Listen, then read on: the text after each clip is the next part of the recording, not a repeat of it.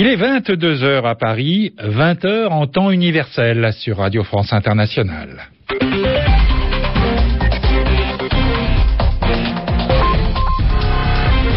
Jacques Rosenblum. Bonsoir à tous et merci d'être avec nous pour ce journal en français facile. Nous sommes également en compagnie de Mehdi Bedeb. Bonsoir Mehdi. Bonsoir Jacques. Et on commence par les titres. Le sommet du G20 a commencé à Londres par un dîner. Des manifestations contre le G20 ont eu lieu avec des incidents. La France et la Chine vont tirer un trait sur euh, leur brouille à l'occasion d'une rencontre en ce moment même entre Nicolas Sarkozy et le président chinois. Enfin, en football, le match retour entre la France et la Lituanie est en cours. Il a lieu en ce moment au Stade de France et l'on en est toujours à 0 à 0 pour le score. Le journal en français facile. Londres est ce soir la capitale mondiale à l'occasion du sommet du G20. Ce sommet a débuté, a commencé par un dîner de travail des 20 chefs d'État et de gouvernement des principales économies mondiales dans la résidence du Premier ministre britannique Gordon Brown au 10 Downing Street.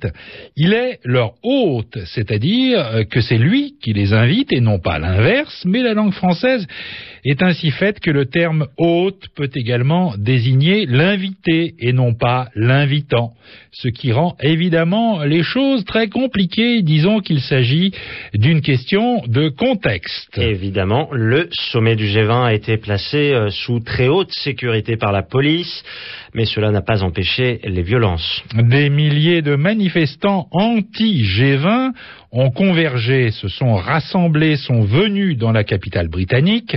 Ils ont pris d'assaut, envahi aujourd'hui la City.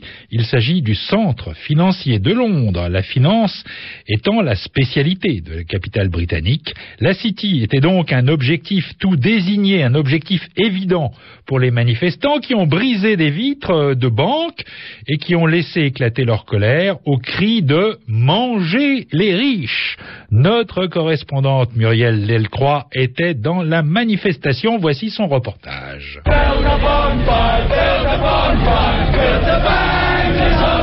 Dirigées avant tout contre le monde des banquiers, les manifestations organisées au pied de la Banque d'Angleterre ont appelé à punir les responsables de la crise actuelle.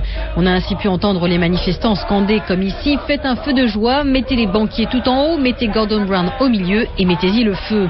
Une foule finalement peu nombreuse, entre 3 et 4 000 protestataires, mais très en colère, à l'image de cet ouvrier venu manifester avec plusieurs collègues.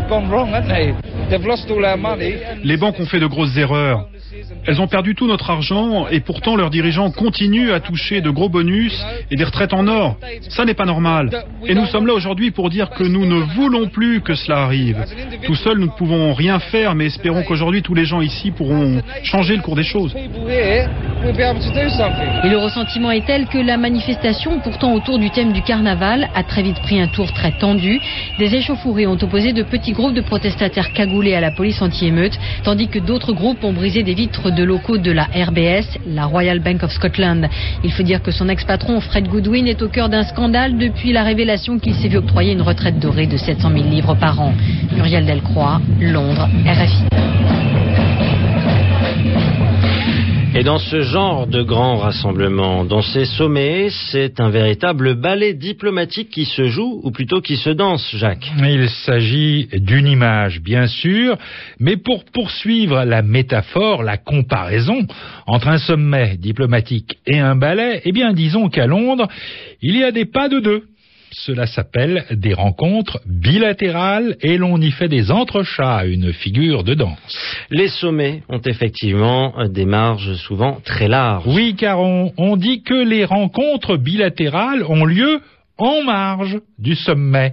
C'est l'occasion ou jamais de tenter d'aplanir, de résoudre certaines tensions entre deux pays dans un cadre informel, euh, relax. L'occasion, par exemple, pour les dirigeants français et chinois de se rencontrer. Nicolas Sarkozy voit donc Routine Tao ce soir, après le dîner, une rencontre euh, qui à elle seule signifie qu'un trait a été tiré sur une brouille, sur une, une mésentente euh, de plusieurs mois pour cause de Tibet. Barack Obama, lui aussi, a rencontré Hu Jintao dès ce matin à Londres. La rencontre s'est conclue, c'est terminé, par l'annonce d'une visite du président américain en Chine. Elle aura lieu dans la seconde moitié de l'année. Parmi les autres rendez-vous du président américain aujourd'hui, il y en avait un qui était très attendu, celui avec Dimitri Medvedev. C'était la première rencontre entre les deux hommes.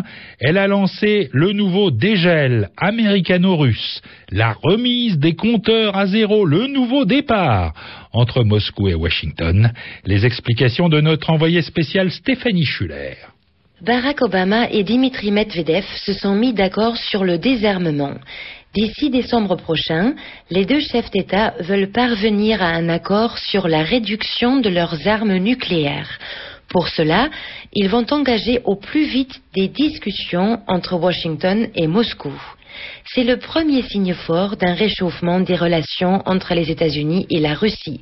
Certes, Barack Obama a souligné que de nombreux points de discorde persistent, mais les deux présidents veulent tourner la page.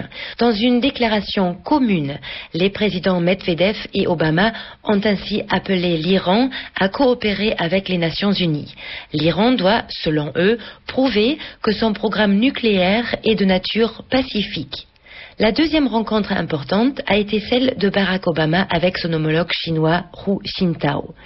Dans le cadre du G20, les deux hommes se sont dit prêts à travailler ensemble pour relancer la croissance économique mondiale. Mais Barack Obama avait dit en amont que la question des droits de l'homme prendrait une place importante dans les futures relations entre la Chine et les États-Unis.